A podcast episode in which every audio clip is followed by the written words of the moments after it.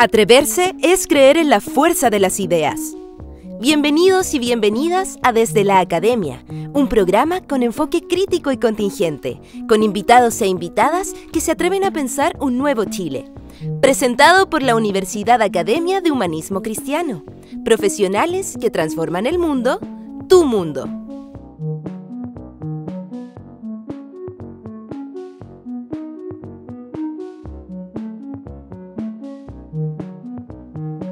Muy buenas noches a todos, a todas. En nombre de la Universidad Academia de Humanismo Cristiano les doy la bienvenida a este noveno capítulo de nuestro programa Desde la Academia, el último de esta primera temporada, de la cual esperamos que se repitan muchas más.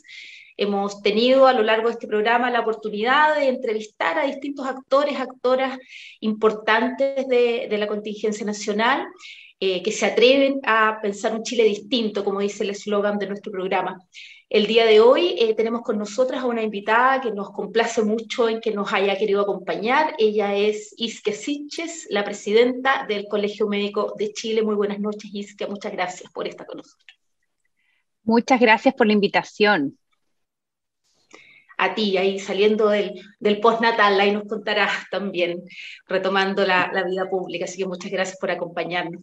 Bueno, en nuestro panel de expertos y expertas el día de hoy eh, Parto por presentar al rector de la universidad, el rector Álvaro Ramis, doctor en ética y democracia, nuestro panelista estable. Muy buenas noches, Álvaro. Hola, buenas tardes.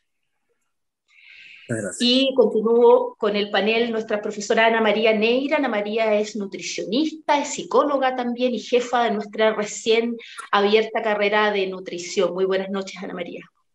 Buenas noches a todas y a todos. Continúo con Verónica Quesada. Verónica es terapeuta ocupacional, magíster en psicología comunitaria y jefa de nuestra carrera de terapia ocupacional que nos acompaña hoy día también. Muy buenas noches, Verónica. Hola, buenas noches. Buenas noches a todos y todos. Y para cerrar este panel de expertas muy concurrido de mujeres el día de hoy, tenemos a Ana Mateus Figueiredo. Ana es doctora en psicología, experta en psicología social y jefa de nuestra carrera de psicología diurna. Muy buenas noches, Ana, y gracias por tu presencia. Hola, buenas noches a todos y a todas. Gracias por la invitación también. Bueno, y para dar paso a esta conversación, dejo con ustedes al rector Ramis, que ahí abrirá, abrirá esta discusión del día de hoy. Muchas gracias, Margarita. Quisiera agradecer la presencia de la doctora Isca Siches y destacar eh, que el liderazgo de la doctora Siches ha trascendido en estos últimos años. Antes del inicio de la pandemia, ya eh, pudo colocar la voz del colegio médico en el contexto de las graves violaciones a los derechos humanos que estaban aconteciendo en ese momento en el país, producto del estallido social y la fuerte represión que vivió la población, particularmente la población joven. Vimos la acción del Colegio Médico en defensa de los derechos humanos de una manera proactiva, encabezando eh, distintos procesos, particularmente con las personas víctimas de violencia ocular. Y durante todo el transcurso de la pandemia hemos podido percibir su liderazgo y el liderazgo colectivo que ha construido en el Colegio Médico para eh, generar una, una, voz crítica ¿ah? y de permanente alerta ciudadana respecto a los efectos sociales, a los efectos clínicos, pero también los efectos sociales, políticos de la pandemia. Y eso muchas veces eh, con, efectos muy grandes ¿no? de, la crítica por parte particularmente del gobierno. Se le ha acusado varias veces de querer politizar una discusión eh, que es fundamentalmente salubrista. Sin embargo, ahora yo quisiera partir eh, discutiendo ¿no? Eh, otro efecto, ¿no? Quienes han saltado a la escena de las candidaturas son gente como el actual convencional Arturo Zúñiga o el actual candidato a senador, el ex ministro Mañalich. Eh, eso es una paradoja. Justamente quienes criticaban al colegio médico por una supuesta politización, hoy día entran en una, una arena claramente electoral. Entonces, yo quisiera plantear esta pregunta que es un poco más de contingencia para partir la discusión y que después podamos abordar con nuestras especialistas materias propias del área de la salud pero creo que este es un punto muy importante debido a que eh, que tiene que ver con el carácter, yo creo, del liderazgo de la doctora Siches, que es eh, la proactividad eh, cívica, ¿no? la capacidad de poner en discusión eh, las temáticas del área de la salud en una perspectiva crítica, en una perspectiva que politiza en el sentido más positivo, como lo diría el PNUD, en el sentido de la politización activa como participación ciudadana en las temáticas públicas de todas aquellas dimensiones que tienen que ver con la contingencia propia del abordaje médico. Entonces, quisiera preguntarle eh, de dónde surge esa motivación y cuál es su perspectiva para involucrarse de una manera tan activa y tan dinámica en esta, en esta forma, cómo ha ejercido su liderazgo público durante toda su gestión. Eh, muchas gracias, rector. Bueno, quiero aprovechar de saludar a todos, a todas y a todes. Eh, bueno, quiero agradecer la pregunta. Recientemente, al calor de lo que ha sido la conmemoración del 11 de septiembre, revisábamos cómo había sido el trabajo de nuestro colegio y quiero detenerme un, un poco en el punto que usted planteó en el rol de nuestro Departamento de Derechos Humanos y, tal como usted ha señalado, cuando revisamos esa historia eh, como presidenta del Colegio Médico, valorando el trabajo de las distintas unidades que existen a nivel nacional, me siento muy orgullosa del rol que se cumplió como organización. En realidad, nuestro colegio profesional como Colegio Médico de Chile lleva más de 70 años de historia participando como un actor relevante dentro de la sociedad civil, con distintos grados de intensidad en las etapas de la historia. A veces no siempre hemos estado del lado correcto. Por lo mismo, valoro mucho el rol que hemos cumplido en torno a las violaciones de derechos humanos con el uso de armas menos letales que recientemente se cumplió. Justamente en ese tenor y en, la historia que ha desempeñado nuestro colegio desde épocas eh, relevantes, es que em, particularmente yo, nuestra mesa directiva y un número importante de médicos y médicas hemos pensado volver a forjar este rol del colegio médico y volver a tener como organización de la sociedad civil un rol mucho más activo, mucho antes de que desarrollara la pandemia, con las transformaciones que creíamos que nuestro país tenía que atravesar. Nosotros veníamos realizando algunas propuestas para cambio en el sistema sanitario antes del estallido social, cuando todo el mundo y las distintas fuerzas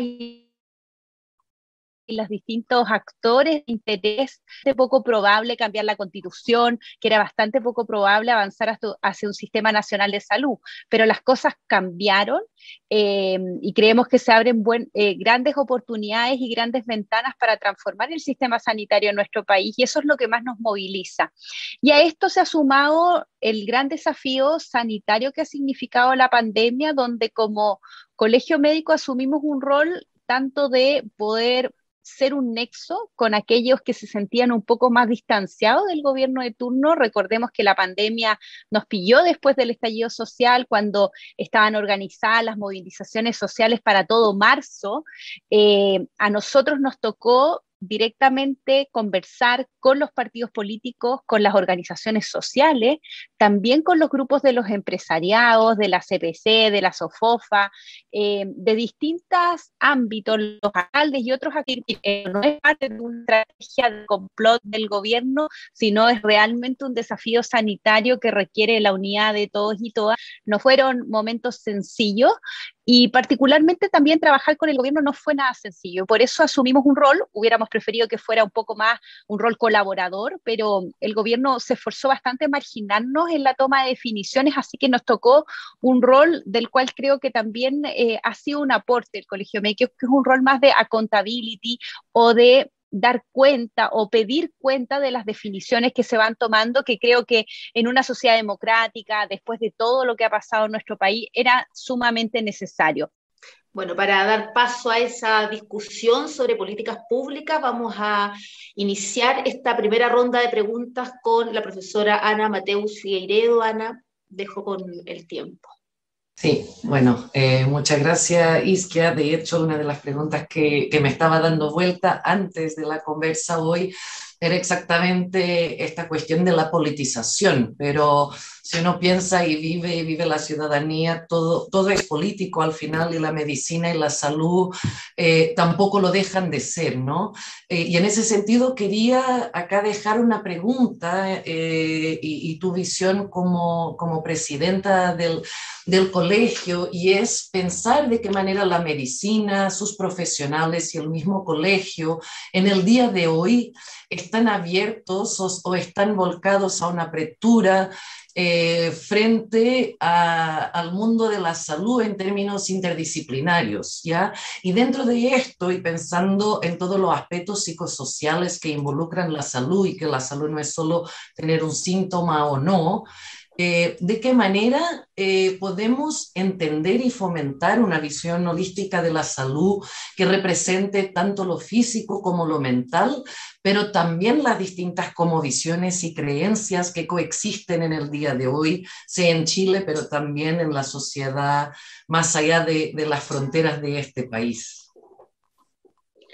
Bueno, quiero invitar desde ya a todos quienes nos estén viendo a revisar un documento que próximamente vamos a hacer entrega a la presidenta eh, Elisa Loncón, que justamente en estos días ha sido nominada entre las 100 personas más influyentes del mundo en la revista Time, eh, para poder eh, traspasar y un poco revisar lo que ha sido el análisis de nuestro colegio. Nosotros conformamos una comisión preconstituyente que, eh, donde nos hacemos cargo de la tradicional mirada biomédica de la cual los médicos y médicas en general eh, incidimos en nuestra actuar con nuestros pacientes y en nuestras políticas.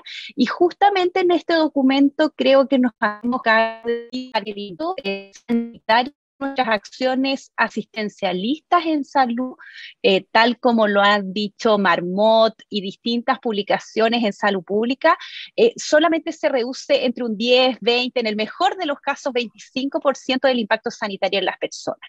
Y es por lo mismo que en los pilares, ahí describimos más de 10 pilares relevantes, nos hacemos cargo de una visión mucho más amplia de conceptos hacia eh, cómo influye el medio ambiente y desde la perspectiva del colegio médico es uno de los pilares que pedimos que se incorpore la mirada sanitaria de la constitución y en, sobre todo en esta mirada de salud en todas las políticas y en cómo incide. Me hago cargo de varias de las preguntas que tú señalabas. En, primero, en primer lugar, del trabajo interdisciplinario. No es en los profesionales de la salud. Creo que todas las universidades tienen el desafío de eh, transformar a los futuros y futuras profesionales de la salud para tener este trabajo interdisciplinario, porque están los objetivos curriculares de las distintas universidades, pero en concreto las distintas profesiones se siguen formando solas y no todavía implicadas. Yo igual egresé ya hace unos, años de la universidad, pero todavía tengo una mirada crítica en lo que fue ese proceso transformador curricular. Eh, a pesar de que sí estaba en los discursivos. Y por otro lado, las cosmovisiones, donde también creo que más allá de el asistencialismo se ha logrado ir ordenando un poco mejor cuáles es los roles y cómo nosotros logramos que la evidencia, que es algo muy importante para nosotros para poder sustentar las políticas públicas, también las nociones y como visiones de los pueblos o las primeras naciones que nos van a acompañar y poder insertarnos sobre todo en esas comunidades. También hay una mirada en, nuestra, en nuestro documento hacia las poblaciones que siempre han quedado marginadas, donde están los grupos de la diversidad, particularmente la población trans, que tiene una expectativa de vida casi la mitad que la población general. Ahí tenemos un tremendo desafío y en cómo acercamos los sistemas sanitarios a estas poblaciones y no solamente los sistemas sanitarios, sino que los otros factores de la sociedad que producen que eh, la expectativa de vida de este grupo en particular sea menor, como también ocurre con población migrante, poblaciones más vulnerables, eh, ciudadanos y ciudadanas que son parte de las primeras naciones y que ven rechazo en la atención asistencial eh, en relación a materias de género también se aborda cómo nosotros incorporamos una mirada de género en las distintas políticas públicas y también nos hacemos cargo del rol no solamente en materia constitución, sino en el trabajo que hace nuestro colegio, por ejemplo, involucrándonos activamente en favorecer eh, las leyes, por ejemplo, de parto respetado y reconocer la violencia obstétrica. Muchas gracias. Vamos a dar el paso a la profesora Ana María Neira. Ana María, con tu tiempo. Hola, buenas tardes. Eh, la pregunta que, a mí me surge tiene que ver con, con eh, esta situación que nosotras y nosotros estamos viviendo hoy en día, que algunos expertos lo han llamado sindemia global, ¿cierto? Que es como la conjunción de todas estas eh, otras pandemias que nosotros estamos viviendo en el mundo. Eh, en el mundo nunca se ha acabado, ¿cierto? El hambre y la desnutrición siempre han estado presentes en, muchos países. aquí en América Latina también, en América Central y obviamente África y el sudeste asiático, por lo menos. Eh, entonces, acá en Chile tenemos también, de manera paralela, ¿cierto? Una pandemia de obesidad que lleva a muchas otras enfermedades como diabetes, infarto, ¿cierto? Que contribuyen a aumentar eh, en gran medida la mortalidad. Entonces tenemos por un lado en términos como alimentarios la pandemia del hambre y la desnutrición, tenemos la pandemia del exceso por obesidad, infarto y todo eso, y la pandemia también de cambio climático, que está eh, destruyendo todo el mundo. Hay datos en Chile para avalar esto, ¿cierto? De que ha, habido un aumento en la desnutrición que nosotros pensábamos un poco erradicada. Eh, no son cifras grandes, pero hay algún tipo de desnutrición en eh, adultos mayores, sobre todo institucionalizados, eh, bueno, también las pensiones contribuyen a esa malnutrición por déficit, donde hay déficit de micronutrientes, ¿cierto? Y también ahora algún dato de la JUNCI que no es tan preciso porque la forma de evaluar no fue muy, muy adecuada, pero también la JUNCI señala que hay algún tipo de aumento de la nutrición infantil. Entonces, yo siento como que en términos alimentarios nutricionales estamos teniendo graves problemas, ¿cierto? Se nos escapan por un lado o se nos escapan por el otro, ambos graves, y con el tema de la sequía esto viene como a, agudizar el problema. Entonces, eh, dados estos datos epidemiológicos, ¿qué, qué, ha pensado usted que debería cambiar también para abordar este, esta problemática eh, en términos de la formación de los y las profesionales de la salud? Bueno, lo primero que hemos abordado eh, y está en el documento de la preconstituyente que ha podido tomar distintos documentos previos y creo que es algo que sí es muy transversal dentro del gremio médico, es que se ha ido fortaleciendo cómo desde la perspectiva sanitaria los actores de salud también somos activistas en materia medioambiental. Eso eh, históricamente no había ocurrido. Eh, nosotros no tenemos formación en torno a contaminación ambiental más allá de las cosas episódicas, metales pesados y cosas por el estilo, eh, lo cual hoy día ya hay una vertiente que intenta profundizar también en la formación de pregrado en materia medioambiental hablamos de la relevancia de comprender que estamos en una etapa de un antropoceno, de una tierra que está continuamente dañada por la actuación del hombre y, la explotación de la misma. Y por ello eh, se requieren distintas medidas preventivas. Algunas de las acciones son las que hemos señalado. Entendemos que esto debe ser de consenso entre los distintos países, pero eso no nos puede detener como país a iniciar este camino mucho más decidido a poder disminuir el impacto medioambiental. Y en materia de acciones preventivas, particularmente en actividad física, alimentación, eh, consumo de alcohol, eh, tabaco, drogas y otras, eh, en los 70 años de nuestro colegio nosotros ya elaboramos una propuesta que no tomaba esta mirada tan asistencial, sino que buscaba avanzar en legislaciones que permitan orientar y no solamente darle a la ciudadanía herramientas para que elijan eh, comer sano o tener un estilo de vida más saludable, sino políticas públicas mucho más decididas que puedan crear distintos estándares de vida, tanto en las áreas verdes como esto se materializa en los colegios.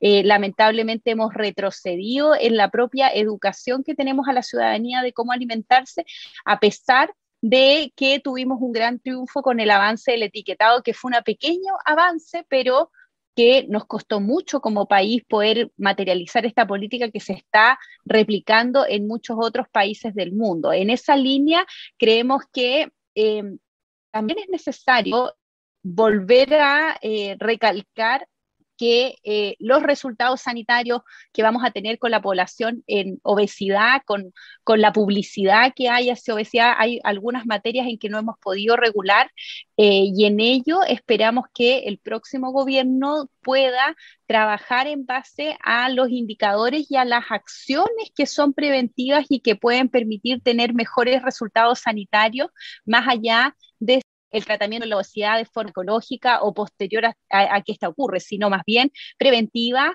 en materia de educación física. Creo que hemos retrocedido lamentablemente y, ahí tenemos un gran desafío para poder inculcar en las nuevas generaciones. Muchas gracias, doctora Sisches. Eh, vamos a dejar con su pregunta a Verónica Quesada. Verónica. Eh, muchas gracias, Margarita. Gracias, Isquia.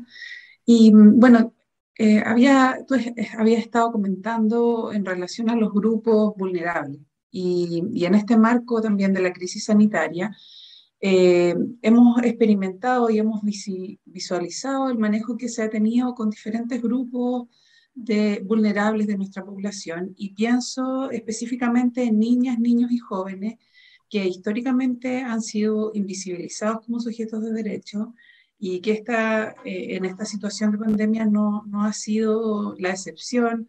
Se han tomado decisiones bajo lógicas adultocéntricas que no han favorecido tampoco la participación y la actuación de estos grupos eh, de una manera más eh, eficiente y más concreta para ellos. Y entonces desde ahí mm, pienso en cuáles serían los desafíos que tenemos desde las políticas públicas y eh, desde el intersector como salud, educación, eh, a la hora de establecer acciones orientadas hacia, hacia ellas, niños, niños eh, y jóvenes de nuestro país. ¿Qué, ¿Qué, es lo que piensas al respecto? Bueno, lo primero es que nosotros tenemos una, una relación bien cercana con la defensora de la niñez creemos que, eh, tal como pasa en otros ámbitos, eh, efectivamente eh, son estas entidades las que nos han creado un convencimiento de que tenemos que cambiar el paradigma para poder abordar los niños, niñas y adolescentes. Y en ese sentido, nosotros también tenemos una comisión, tenemos médicos y médicas interesadas en muchos ámbitos. Todas estas comisiones y departamentos, les puedo contar que en general también están abiertas a otros profesionales de la salud. Y quiero agradecer desde ya a esas personas que se han integrado al trabajo de nuestro Departamento de Derechos Humanos, de Infancia, de Salud Mental, áreas que sin duda se enriquecen con la participación de esos actores. Y en esas particularidades creemos que... Eh, se abre una tremenda oportunidad de la reflexión profunda de cómo como Estado, eh, más allá de las particularidades de las familias, Creo que esa va a ser una discusión muy acalorada. Lo vimos hace muy pocos días con un Twitter bien polémico del propio presidente de la República en torno a las libertades de enseñanza. Em, creo que tenemos mucha más conciencia desde el cuerpo médico que esas libertades son para muy poquitos, que la realidad es que necesitamos un Estado garante de derechos que pueda entregar educación, educación sexual, salud, acciones mucho más directas a, a los niños niñas y adolescentes que esta acción tan contemplativa. Creo que eh, tuvimos hace, hace unos años el boom del tema del Sename y en realidad para nosotros como colegio médico es muy doloroso ver cómo a pesar de los años y de que las voluntades políticas estuvieron en un instante, eso no se ha logrado concretar. La capacidad de poder atender, de acompañar, de, de, de proteger, que es el rol final de esos niños, niñas, que han sido eh, sujetos de, eh, vulnerables o han sido infractores de ley, pero que son producto también de este Estado que los vulnera, eh, creo que es una de las deudas más gigantes que tenemos como país y que requiere poner, tal como lo decían algunos eslogans de campaña, realmente a los niños primero, pero hacer que esto funcione. Me toca mucho conversar con Patricia Muñoz y en realidad veo en ella muchas veces esta, esta impotencia de por qué no se hacen las cosas, las vemos habitualmente también desde la perspectiva sanitaria y creo que esas son, eh, eh, o, estos nuevos bríos que nos da el propio estallido social, tiene que dejarnos de, como esta paciencia de que las cosas no cambian y, realmente eh, no solamente creer que las cosas tienen que cambiar, sino que hacer que las cosas cambien y más allá de los gobiernos de turno tenemos que transformar y es y es lo que nosotros estamos intentando hacer desde el Colegio Médico de Chile y desde ya mi invitación a la academia y a todos y todas quienes nos están viendo a transformar realmente este país partiendo sin duda con los niños, niñas y adolescentes. Muchas gracias, doctora. Continuamos con Ana Mateus Figueiredo. Ana, tu tiempo. Gracias, Margarita. Y gracias por la discusión y las preguntas. Estábamos hablando de políticas públicas y esta idea de transformar. Y aprovechando también que, que tú, Isquia, mencionaste esta cosa de, de, no entrar en esta desesperanza casi aprendida de no vale la pena, no va a cambiar nunca. En este momento, entonces, ya tenemos varios temas arriba de la mesa, que es esta necesidad de cambiar que quizás es urgente es urgente desde hace años, pero parece no pasar. Y en ese sentido quería también volver a traer un poco la discusión a la, a la academia en general, al mundo de las universidades y también tocar en algo que habías hablado de, por ejemplo, prevenir determinadas situaciones que van a venir con el cambio climático, con los desafíos ambientales eh, al día de hoy hay mucha evidencia que los jóvenes, sobre todo los jóvenes, ya la están pasando mal, o sea, teniendo síntomas de angustia, depresión, etcétera, solo en el imaginar lo que se viene con el clima, con el futuro. Entonces, muchas de las crisis que, de repente yo, yo imagino que se van a venir, hay juventud que ya la está viviendo en, en esta en estas dudas sobre su existencia, ¿cierto? Y, su desarrollo vital a lo largo del tiempo. ¿Cuál es entonces nuestro, nuestro papel ahí como, como personas que trabajan con jóvenes, que estamos formando a jóvenes en la universidad, pero también en los hospitales y en muchos otros contextos? ¿Qué es lo que podemos hacer desde ya y dónde podemos enfocar nuestros esfuerzos desde ya y quizás no esperar algunas políticas públicas o más directrices de interdisciplinariedad desde em, arriba, o sea, ¿dónde podríamos empezar a tocar desde ya para de alguna manera reducir esto y también hacernos responsables frente a, la, a, la, a las juventudes que, que, están vivenciando y van a vivenciar esto probablemente por mucho más rato que, que nosotros y nosotras. Bueno, como señalaba Ana María, estamos en sindemias, pero creo que las universidades en particular tienen un rol estratégico en eh, justamente no enseñar esta desesperanza aprendida. Creo que eh, ustedes como, como institución son quienes van a ir creando los motores de transformación. Creo que el estallido social eh, es finalmente un proceso acumulativo de eh, personas que no perdieron la esperanza de que las cosas podían cambiar en nuestro país. Y desde las distintas disciplinas, creo que hay que considerar algunos ejes que son transversales. Hoy día, género y diversidad es un eje transversal, medio ambiente es un eje transversal, pueblos o primeras naciones es un eje transversal, donde esperaría yo que ninguna de las cátedras, eh, no solamente de su universidad, sino que de cualquier otra, un ingeniero informático no puede egresar de una universidad sin tener nociones mínimas de cómo es vivir en una sociedad que es diversa, que intenta incorporar eh, a sus pueblos originarios y que también entiende que como sea tiene que aportar en el enfrentamiento de este gran desafío medioambiental. Eso es por nombrar algunas y creo que eh, desde todas las disciplinas podemos hacer aporte y también creo que eh, tenemos que dejar de, de como enclaustrar a los profesionales en que hay áreas que no son de su competencia. Es como por lo, por lo que decimos nosotros, salvo en todas las políticas. Y creo que en, en general la visión hoy día debe ser un poco más global que eh, intentar enclaustrar a, a, los profesionales y particularmente a los que ustedes forman como institución para ser también una institución pionera dentro de lo que se está haciendo en eh, las otras universidades para eh, los profesionales que también eligen eh, la academia al momento de formarse. Pues vamos a dar el paso ahora a la profesora Ana María Neira. Ana María. la pregunta que yo quisiera señalar es una, una pregunta que a mí siempre me ha preocupado mucho y que tiene que ver con el trato de los y las profesionales en el sistema sanitario.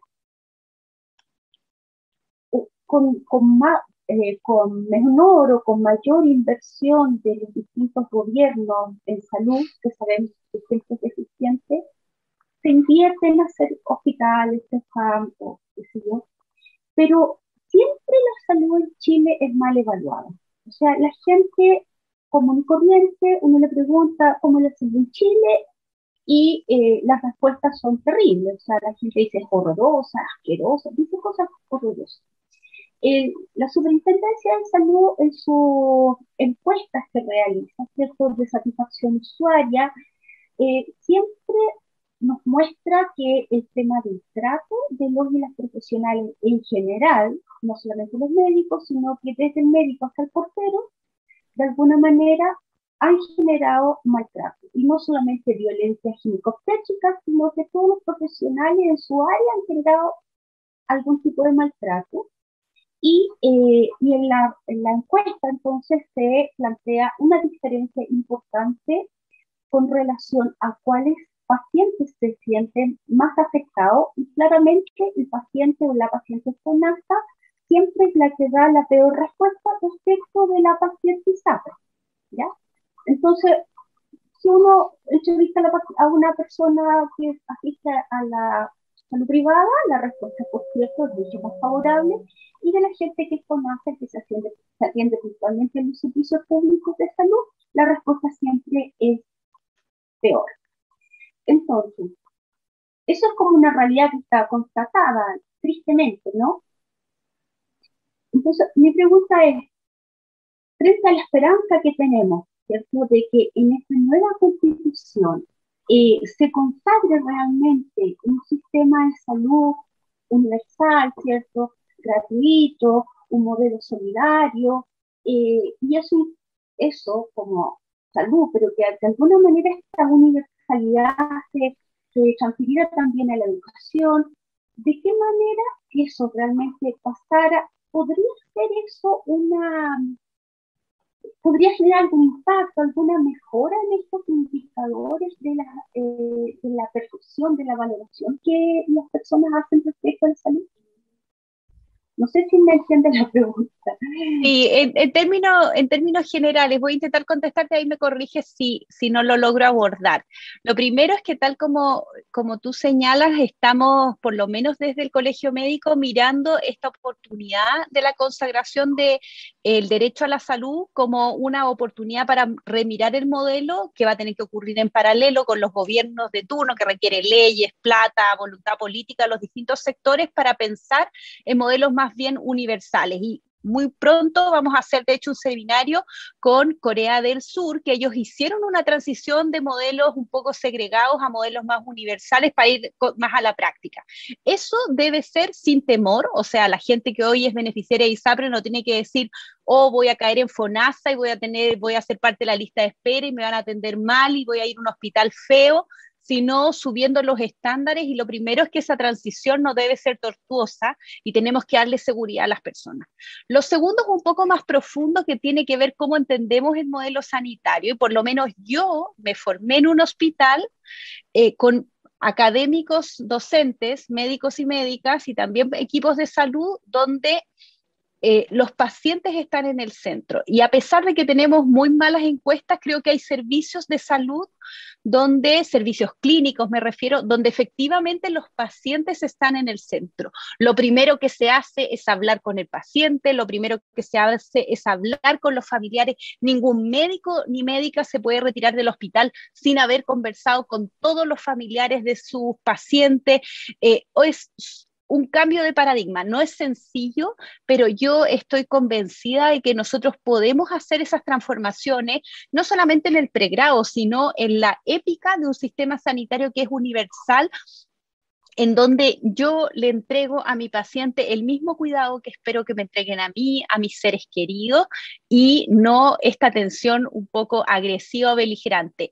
Eso no requiere plata, requiere eh, cambios en, las concepciones y en el cuidado. Y creo, y estoy segura, es mi apuesta, y creo que lo, podemos hacer, en que podemos em, enamorar a los trabajadores de salud en este cambio eh, eh, epocal de lo que es el sistema sanitario con estos nuevos valores con eh, un sistema de salud que efectivamente sea universal, pero que además sea moderno, sea ágil, que tenga plazos, que esté pensado para nosotros y nuestras familias.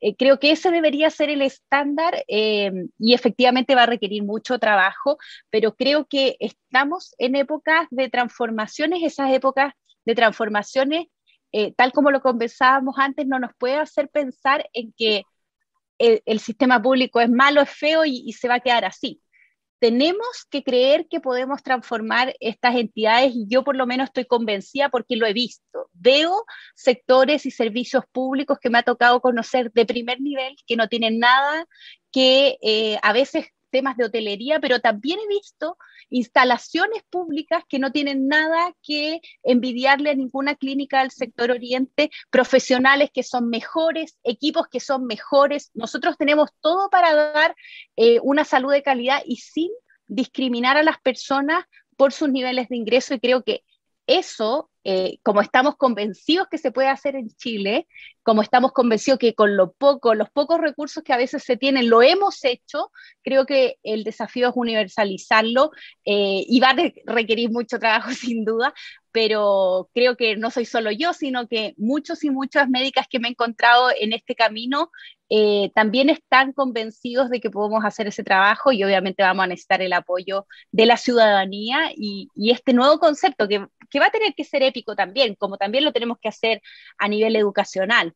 Pero, pero por lo menos en materia de salud yo creo que podemos avanzar rápidamente en estos nuevos estándares y también evidentemente creando mecanismos para que Em, por ejemplo, existe algún grado de elección, aunque es un sistema universal, si yo me atiendo con un médico o médica, que normalmente uno a veces puede ir a no tener feeling, eh, más allá de que el, maltrato no, no, puede estar tolerado, uno tenga algunas opciones de movilidad y optar por otro profesional. Esas son, eh, tenemos que salir también de los paradigmas de los 70, o sea, no es que todo va a ser eh, un sistema único, rígido y, te va a tocar el médico según tu domicilio y si no te gusta, eh, perdiste, sino que también algo que es, tiene algunos grados de flexibilidad, entendiendo que lo más relevante va a ser la universalidad, la atención primaria y sobre todo eh, llegar a los territorios con acciones preventivas, que es lo que hemos conversado toda, la,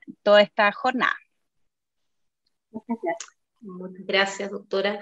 Sí, lo importante de, lo hemos hablado mucho este último tiempo en la academia, a, propósito de nuestra apertura de nuevas carreras de salud, la importancia de la salud puesta en el territorio, por cierto, y, el trabajado desde ahí.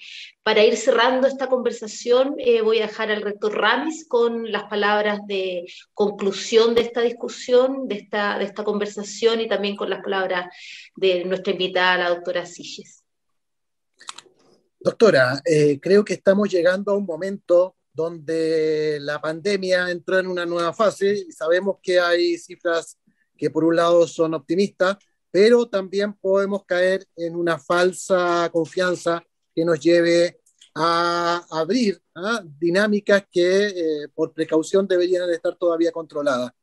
También eh, tenemos un momento para evaluar la acción del gobierno en esta fase. Quisiera que a lo mejor usted en su mensaje final se pudiera referir a, qué es lo que deberíamos hacer como sociedad para enfrentar esta nueva etapa de este, este campo, ¿no? ¿Cómo hacer para que el manejo de la pandemia pueda avanzar en esta, en esta materia? Bueno, eh, lo primero es que, eh, por lo menos en relación a la pandemia, vemos un momento de mucha incertidumbre. Tenemos gran interés de qué va a ocurrir con el ingreso y el impacto que pueda tener la variante Delta, no solo en Chile, sino en toda Latinoamérica, donde a pesar de las penetrancias distintas en el proceso de vacunación, las cifras siguen bastante tranquilas en todo el territorio así también como otras nuevas variantes que puedan tener algún grado de escape viral puedan volver a desafiar el mundo. Por eso, este es un desafío que como buena pandemia no solamente se va a resolver con estrategias nacionales, sino que requiere estrategias internacionales para un mayor control y una mayor apertura, eh, modulando el tema de los riesgos. Frente a eso, nosotros siempre hemos sido muy cautelosos, en particular con el ingreso de nuevas variantes y vemos con un poco de temor las recientes informadas aperturas a partir de octubre o flexibilización en los controles fronterizos en nuestro país. En materia de eh, manejo de la pandemia y en evaluación, hoy día mirando hacia atrás me quedo con la sensación de que es importante que nosotros como país podamos tener una estrategia sanitaria que supere los gobiernos de turno. Estamos próximos eventualmente a tener un cambio de color dentro de la conducción del gobierno y uno esperaría que las políticas puedan em, trascender, tener un área técnica sin duda, siempre hay una mirada política, pero sobre todo que las miradas sean técnicas, transparentes y ojalá abiertas a las discusiones entre los distintos actores, que desde nuestra perspectiva fue lo más débil dentro de la administración del actual gobierno. Eh, y creo que el, él o la futura presidenta o presidente de la República tiene un gran desafío de poder demostrar cómo se harían las cosas eh, con la participación, por ejemplo, de los propios actores que han estado conduciendo la pandemia. No es que si cambia de color político vamos a eliminar a todos los que han estado ahí, sino la relevancia de dar algún grado de continuidad de su participación, pero incorporando a los otros actores que han quedado marginados, abriendo mucho más la discusión, eh, transparentando mucho más los datos y, entendiendo además que, además del desafío pandémico que todavía va a quedar en nuestro país, vienen otros desafíos y aquí netamente asistenciales que tienen que ver con todas las atenciones rezagadas, además de las transformaciones más estructurales que vamos a estar discutiendo. Así que creo que queda, queda como uno de los temas centrales a preguntarle a los candidatos y candidatas presidenciales cuál va a ser esta estructura. Nosotros hemos planteado algunas propuestas de gobernanza en materia de pandemia y creo que en general, desde la perspectiva sanitaria, los desafíos son mucho más largos que los cuatro años de cualquier gobierno y hay que tener agendas de largo plazo, pero para que esas resulten tienen que ser agendas un poco más de consenso para que no vayan cambiando entre gobierno y gobierno. Tenemos una, última pregunta pendiente de la profesora Verónica Quesada, que está por ahí. Verónica, te invitamos a participar. Gracias, Margarita. Sí, eh, justamente en torno a lo que eh, eh estaba mencionando en relación a las necesidades de transformación, a los procesos de, generar cambios más profundos y mm, pensando en la salud pública. Em, existe a nivel latinoamericano eh, la comprensión de la salud, de la, perdón, de la salud pública, pero desde una mirada de la salud colectiva, eh, focalizándose en los determinantes sociales y, la determinación social en salud. Eh, y mi pregunta apunta a qué piensa al respecto de que esta podría ser, eh, desde esta visión de cambio paradigmático, cómo se podría instalar la salud, la salud colectiva perdón, en, este, en nuestra comprensión de salud aquí en Chile. Eh, ¿podría ser una alternativa viable o factible a desarrollar como política pública en nuestro territorio? ¿Qué, qué, tan real lo, lo ves y, como un desafío quizá a largo plazo también? Bueno, por lo menos, tal como conversábamos antes, eh, soñar es, es el desafío. Nosotros estamos alineados con una mirada de poder hacernos cargo de esas desigualdades sociales y entender que los países más sanos son los países menos desiguales. O sea, los cambios tienen que ver eh, más que con el hospital donde, o si la gente nazo y ISAPRE, tiene que ver con el nivel educacional que tiene, con el trabajo, donde vive, las áreas verdes. Esos son los cambios más estructurales que hay que vivir y es los cambios que desde salud deberíamos impulsar para que nuestra población sea más saludable. Es sin duda lo más eh, lo más estratégico, entendiendo que hay algunas otras áreas eh, a abordar. Y son esos determinantes intermedios, yo creo, donde, donde también nosotros tenemos que ir eh, a impulsar pero pensando que sean las distintas entidades, la academia ahí creo que tiene mucha relevancia y a pesar de que la política se ha distanciado un poco de los técnicos últimamente, creo que eh, es el desafío de salir de, de las aulas y, poder ir mostrando con datos algo que, siempre ha estado ahí. Creo que hoy día eh, tenemos el desafío de, hacer, eh, de materializar en realidad lo que por tantos años la academia ha predicado sin eh, lograr a concretarse. Y, para eso requerimos voluntades políticas, necesitamos parlamentarios y parlamentarias preparadas y dispuestas, eh, como también gobiernos con concepciones, más allá del eje de derecha-izquierda, e con concepciones un poco más cercanas al conocimiento. Yo, a pesar de que, de que hoy día la cosa está muy líquida, creo que mm, que las universidades, lo que nos ha pasado con la pandemia, el rol de los colegios profesionales debería eh, aumentar. Si esperábamos, que, creo que es el, el, más allá de las diferencias, creo que el objetivo que tiene cualquier ciudadano de nuestro país, vivir en un país eh, mucho más adecuado, en un país mucho más amable con la ciudadanía, y eso requiere distintas intervenciones y podemos tener algún debate de ideas de cuáles son antes o después, pero, pero creo que se ha ido imbricando concepciones que son más transversales y yo veo en eso un escenario de oportunidad, pero requiere eh, eh, actores y actoras, activistas, la academia, las universidades, eh, las distintas profesiones actuando activamente para que eh, no quede en estas luces, tal como pasó cuando recordábamos lo del Sename. Quiero agradecer a la doctora Siches, a nuestras panelistas, nuestros panelistas, hoy día, un día raro, pre fiestas patrias, que estamos todos preparándonos para esas celebraciones, así que haber hecho un tiempo en su agenda en este momento, eh, la verdad que es muy importante para nosotros, así que reiterarles ese agradecimiento eh, a nuestra invitada y a nuestros panelistas también. Y para cerrar eh, esta conversación, dejo con las palabras finales al rector Ramos. Muchas gracias y agradecer a la doctora Isca Siches por el tiempo, la disposición y la brillante conversación con la cual nos ha permitido profundizar en todas estas áreas del conocimiento. Me ha llamado mucho la atención su interés por la transdisciplinaridad y también por la posibilidad de hacer de la contingencia un insumo para la formación de profesionales de la salud en perspectiva transformadora. Quisiera pedirle un minuto nomás de un mensaje hacia nuestra comunidad universitaria. ¿Qué es lo que usted destacaría como un mensaje de, ánimo, de entusiasmo, de continuidad? ¿Por qué motivarse, por ejemplo, por eh, el área de la salud como campo profesional?